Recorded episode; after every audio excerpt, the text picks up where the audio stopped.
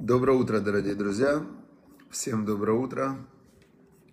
И мы продолжаем, продолжаем изучать Тору. Тору продолжаем изучать. И вчера не было урока, я вчера летел. Летел я из Израиля в Киев. И потом чуть-чуть э, потерялся во времени. В общем, прилетел как раз, было уже около 10. И, честно говоря, у меня не получилось провести вчера урок, как вы сами заметили. Хорошо, извиняюсь за пропуск. Вот интересно, когда человек пропускает заповедь из-за того, что забыл, то это считается, это называется нарушение бешогек. Бешогек это как неосознанное нарушение, да? И Всевышний, Всевышний он э, понимает, что вот человек, например, он спал и проспал заповедь. Он виноват – но он же спал, это он был бешогек. Неосознанно он нарушил, да, какое-то время, например, чтение Ашма Исраиль. Вопрос другой, знал ли он вечером, подготовился ли обычно и так далее, это уже другой вопрос. Всевышний, только Бог, он читает сердца. Люди не знают, что у другого в сердце, да, шаббат шалом, все.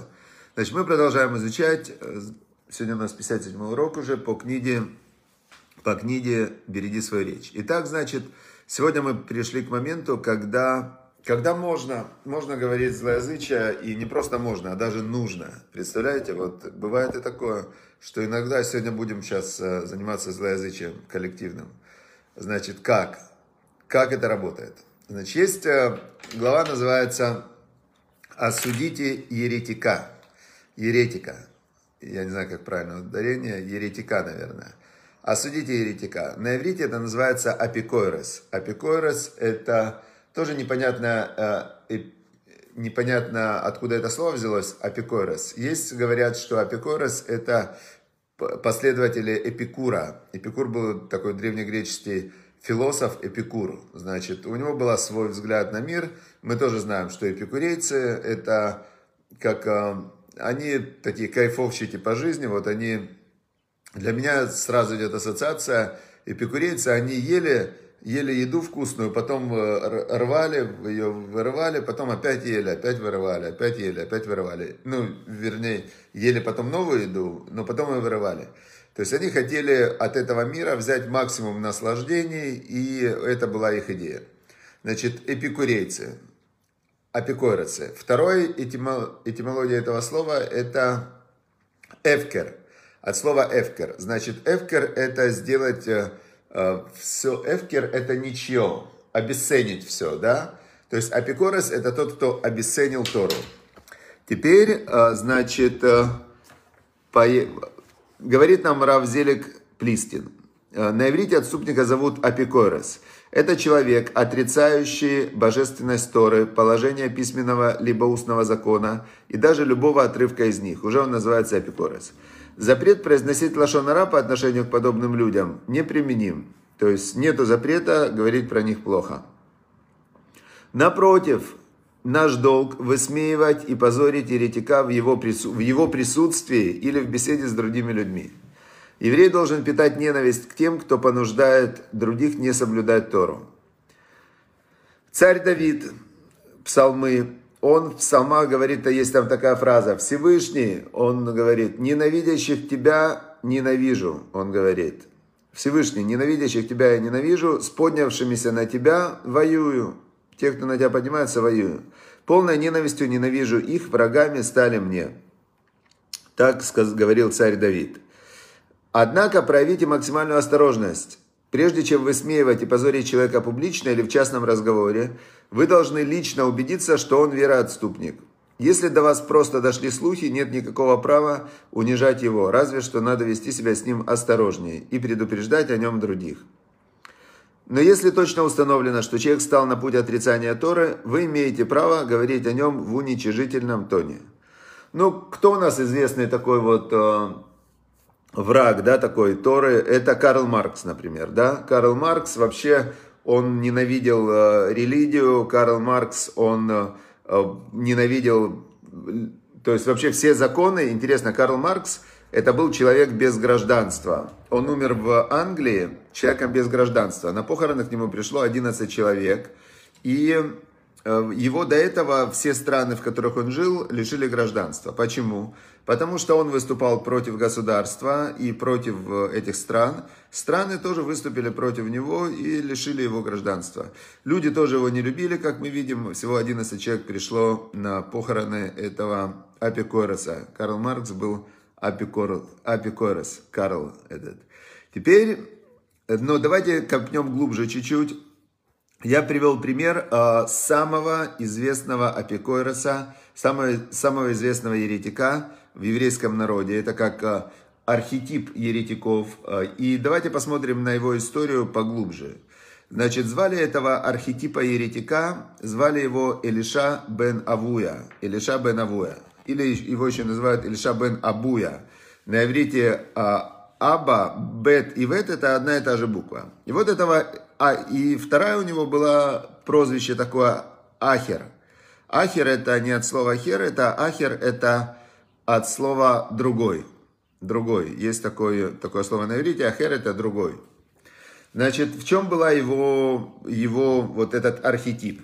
Значит, Илиша бен Авуя, он э, э, стал великим мудрецом. То есть он был великий мудрец, величайший мудрец Торы, написано в трактате Хадига, что четверо всего было мудрецов, которые поднялись в Пардес. Пардес это, а, есть такое слово английское, paradise. Многие его слышали, paradise. Пардес это paradise.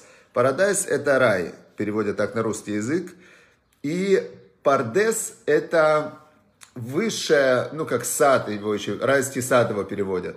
Это слово, это высшее некое пространство или состояние, я думаю, что это все-таки больше не пространство, это состояние, в котором может подняться человек духовно, понятное дело, что поднятие в пардес происходит не физически, а духовно, с закрытыми глазами, и, значит, поднялись четыре человека всего в этот пардес. Это высшее место, куда может проникнуть своим сознанием человек. И Четверо поднялись вот в эти духовные миры, в этот пардес. Э, один из них был Элиша бен Авуя, то есть он, под, он поднялся на уровень, высочайший уровень, на который может подняться вообще человек в духовности. Значит, эти четыре человека, у них была у всех разная судьба. Да, значит, э, было там, одного звали Бен Зума, второго Бен Закай. Э, сейчас, Бен Зума, Бен, Бен Зума и Значит, э, один из них сошел с ума. То есть он поднялся туда, и у него полностью снесло башню, то есть он, у него не мог вернуться обратно да, в, в этот мир. Второй, значит, второй поднялся туда и умер. То есть его тело осталось сидеть, а бах, никто не вернулся, нету. То есть он как сидел, так и остался сидеть. Третий, это был Илиша бен Авуя, он вернулся, и после этого он стал апикойросом. Апикойросом, значит, он стал апикойросом тем, кто отрицал Тору, полностью он отрицал Тору, мало, мало этого. То есть э, апикорос есть же разные стадии. Есть кто-то говорит, вот есть такие апикоросы у меня знакомые, даже я их знаю. Они говорят, я письменную Тору признаю, а устную Тору не признаю. Это апикоросы, которые э, такие, э, light, вариант апикороса. То есть они письменную Тору признают, устную не признают. Есть, которые говорят, я и письменную признаю, и устную признаю, но я раввинов не признаю. То есть я раввинов, которые знают Тору, я их не признаю. Я бы, говорит бы, и рад бы все соблюдать. Я такой верующий, просто невероятно. И я за Тору вообще, но нету сейчас нынче таравинов, уже все, поколение не то, поэтому я пока соблюдать не буду, подожду, пока появятся новые раввины. Такие есть тоже апикойросы. Есть Э, такие, которые конкретно ни письменную не признаю, ни устную не признаю, вообще ничего не признаю. А теперь дальше. Дальше есть э, такие апикойросы, которые ни письменную не признаю, ни устную не признаю. А Илиша бен Авуя, почему он был архетип апикойроса? Он был апикорос, который не просто не, не признавал, а он же был великий мудрец – и он шел в нападение. То есть он шел в нападение, он нарушал все заповеди, которые только можно. Он э, пошел на службу кремлянам, он преследовал верующих людей. Кстати, вся инквизиция на этом была построена. Все, все гонения на евреев, которые делала христианская церковь, были гонениями апикойросов, которые возглавили христианскую церковь в, ну вот, даже сейчас среди кардиналов есть там процентов 20-30 евреев. То есть среди кардиналов католическая церковь 20-30% э, генетических евреев. В Испании, когда проводили генетический анализ, оказалось, что 20% современных испанцев, у них генетически они евреи. Понимаете? То есть э, все вот эти Тарквимада, там, Великий Инквизитор и так далее, все это были крещенные евреи, которые как раз они шли э, против, вот этот Илиша бен Авуя, это был их, э, как бы, они все на нем базировались. И вот этот Илиша бен Авуя, как он получил э, кличку вот эту Ахер? Ахер это другой, да? Другой. Он, значит, э, в шаббат, он пришел к проститутке, и, значит, э, говорит ей, давай, кстати, вот этот вот э, пользование проститутками – это разврат, который именно показывает, что человек, для него, он же понимает, что она это все делает за деньги, и есть вот тело, есть душа, она может вообще ненавидеть мужчин, ненавидеть там э, разврат и так далее, но человек, который пользуется этим, то есть он тоже стал на уровень только вот животного своего начала – и он к ней пришел, значит, и в шаббат, и она ему говорит, я не верю, говорит, не может такого быть. Ты же Илиша бен Авуя, ты же великий мудрец. Он говорит, не-не-не, я все оставил. Она говорит, не может человек все оставить, не может быть. А он взял, и он пока с ней разговаривал, он сломал ветку.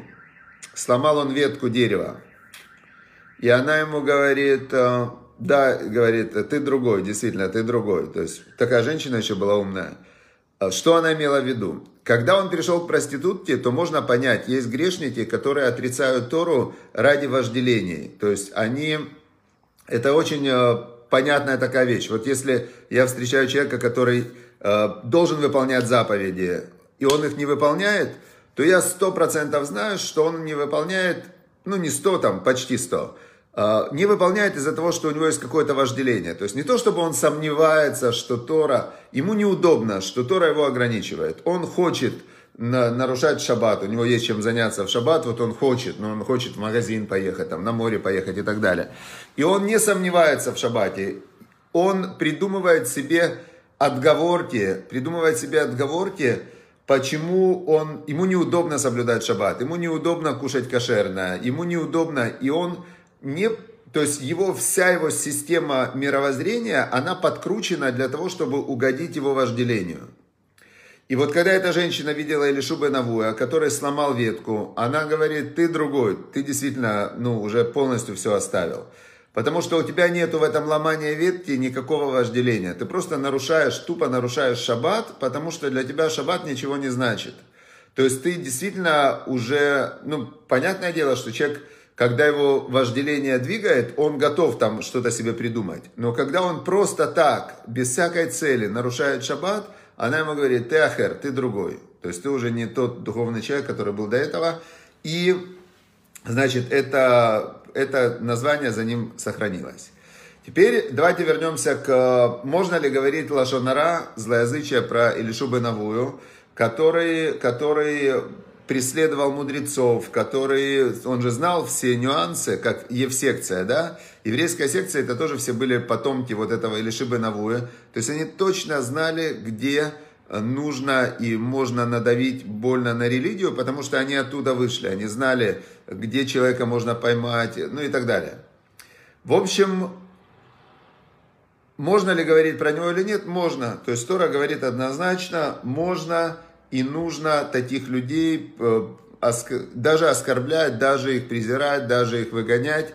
Интересно, что один из таких ярких персонажей следующих поколений, который пошел по этому же пути, это был Спиноза. Спиноза такой был, а, ну такой был Спиноза. Я помню, для меня всегда Спиноза был насмешкой, что это из книги, какой-то книги «12 стульев или золотой теленок», Аста Бендер говорил этому ты кто, говорит, мыслитель Балаганова? Что, твоя фамилия Спиноза?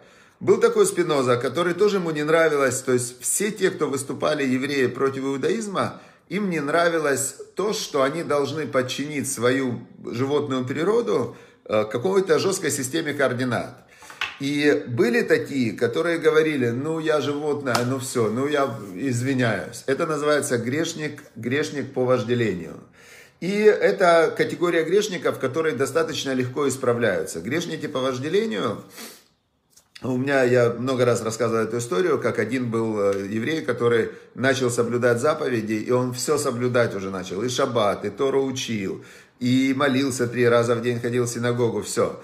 И кошерное кушал, но он не мог поесть, э, отказаться от морепродуктов. Он любил всяких там устриц, креветок и так далее, а это не кошерное.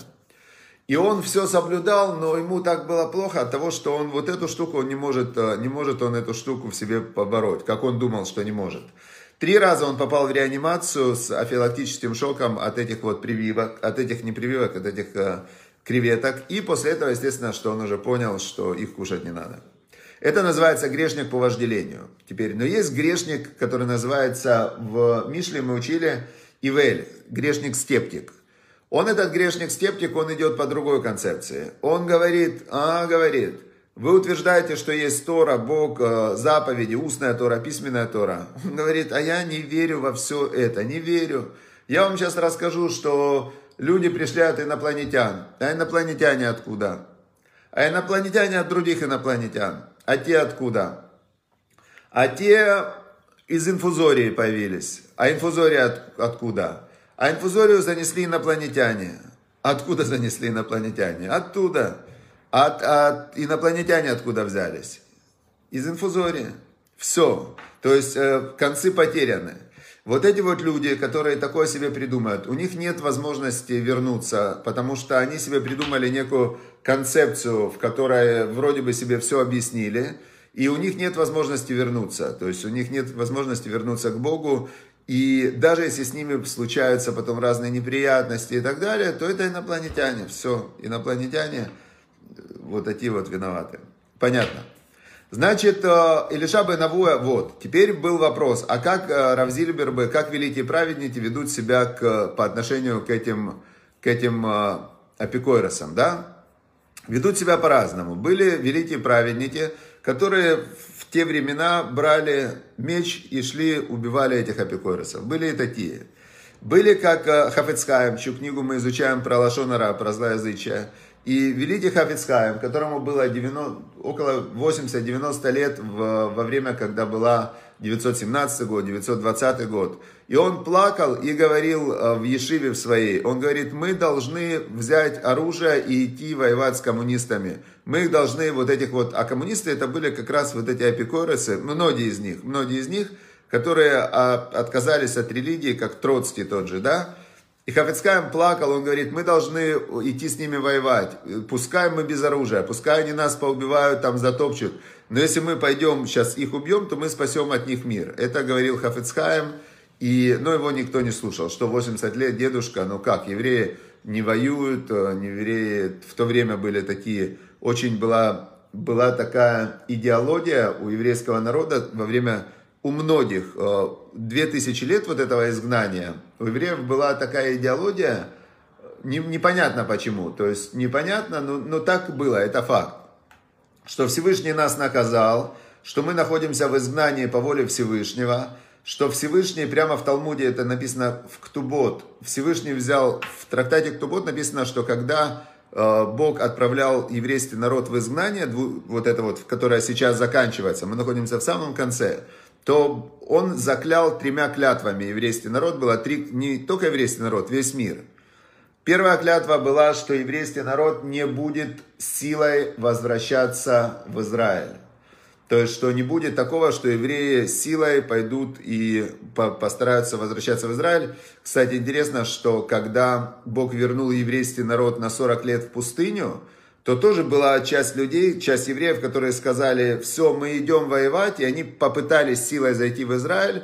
И написано прямо в Торе, что Кнаани и Амалети их э, победили и выгнали. То есть без воли Бога евреи не могут зайти в Израиль. Значит, первая клятва, которую взял Бог с еврейского народа, это силой не заходить в Израиль. Силой нет, но были всегда маленькие группы, которые ехали спокойненько, селились в Израиле, и все. Но это не было силой, это было очень так мягко и лайт. И было это запрет на, именно на народ, но не на каждого в отдельности. Теперь дальше.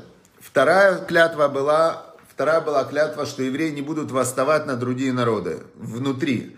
То есть еврейский народ, как мы видим, он в каждой стране, в которой он жил, он не, нигде он не захватывал власть. Не было такого, что евреи поднимались и захватывали какую-то страну. Хотя было полно вообще всяких стран бесхозных, и евреи, которые вышли из Египта, могли захватить какую-то небольшую там страну себе. Но евреи, была клятва, прям в Талмуде написано, заклял еврейский народ, нельзя этого делать.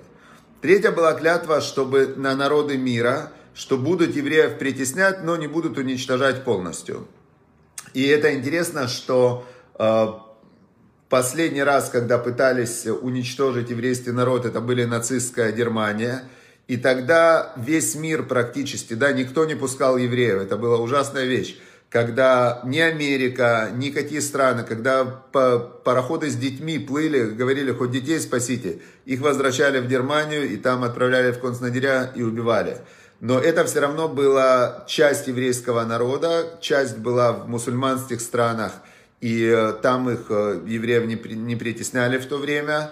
Часть была в Америке, тоже не притесняли, то есть эта часть народа была под диким притеснением, именно евреи европейские. А евреи, которые в мусульманских странах, чувствовали себя в то время абсолютно хорошо. В Иране, в Ираке, там, в э, Афганистане – но потом, когда возникло государство Израиль, стало точно наоборот. Наоборот, в мусульманских странах начались притеснения, и, но евреям уже было куда уезжать, уже был открыт Израиль для еврейского народа. Это как, представьте, как Всевышний сделал, что он специально создал, то есть европейские евреи, которые были самые ассимилированные, которые советские евреи, они полностью отошли от Торы, европейские евреи полностью отошли от Торы, в мусульманских странах евреи сохраняли Тору, и в этот момент Всевышний э, так получилось, да, что катастрофа европейского еврейства происходит той части еврейского народа, которая полностью отошла от Торы, и, но в то же самое время открывается государство Израиль, появляется государство Израиль, и начинается притеснение, прям вытеснение евреев из всего мусульманского мира, прям конкретно, просто начали их вытеснять, не было выхода другого, и все евреи из мусульманских стран просто были выдавлены в Израиль. И в Израиле оп, появляется 1948 год, государство Израиль, все, значит, отлично, и сейчас, слава богу, есть 7 миллионов евреев, которые живут в Израиле. Все, как относился Равыцкак Зильбер, Зихранот Садик Левраха, я помню, своими ушами слышал о, о двух э, людях, от него слышал плохо, плохие слова. Два человека, о которых я слышал от него лично плохие слова. Это был, э, звали его, не помню сейчас как, Йоси Сарит, по-моему. Это был глава партии Мерец. Это была антирелигиозная партия в Израиле, которая вся их была настрой этого партии Мерец – это воевать против еврейской религии в Израиле. И он говорил, что этот Йоси Сарит это апикорес и преступник, плохо про него говорил. И про Лайтмана он плохо говорил при мне. То есть он говорил, что Лайтман тоже апико... не пом... Он не говорил слово апикорес, он говорил, что огромный-огромный вред есть от Лайтмана, который говорит, что евреи не должны соблюдать заповеди. То есть плохо он говорил про Лайтмана. Все, дорогие друзья, все, удачи, успехов. Всем хорошего, прекрасного дня. Я желаю всем шаббат шалом, чтобы был прекрасный шаббат. А, нет обязанности, ну, вернее как, относиться к апикоросам нужно плохо. Говорить им, не говорить, это я, мы здесь изучаем, как работает, но никак это не надо воспринимать мои слова, как за Аллаха, закон, так надо себя вести. То есть мы изучаем, а, можно, можно говорить про них плохо, можно. Нужно ли? Каждый решает сам. Я не советую, если он сильный, апикорис этот с ломом, с оружием, то точно нужно остерегаться, потому что что его остановит апикороса? Ничего его не остановит, чтобы подойти и что-то сделать плохое любому человеку. Потому что нет же над ним Бога. Чем апикорос опас, опасный? Нету над ним Бога, нету страха перед Богом на этом человеке. А если нету на нем страха перед Богом, так он все что угодно может сделать. Все, всем удачи и успехов, шаббат шалом.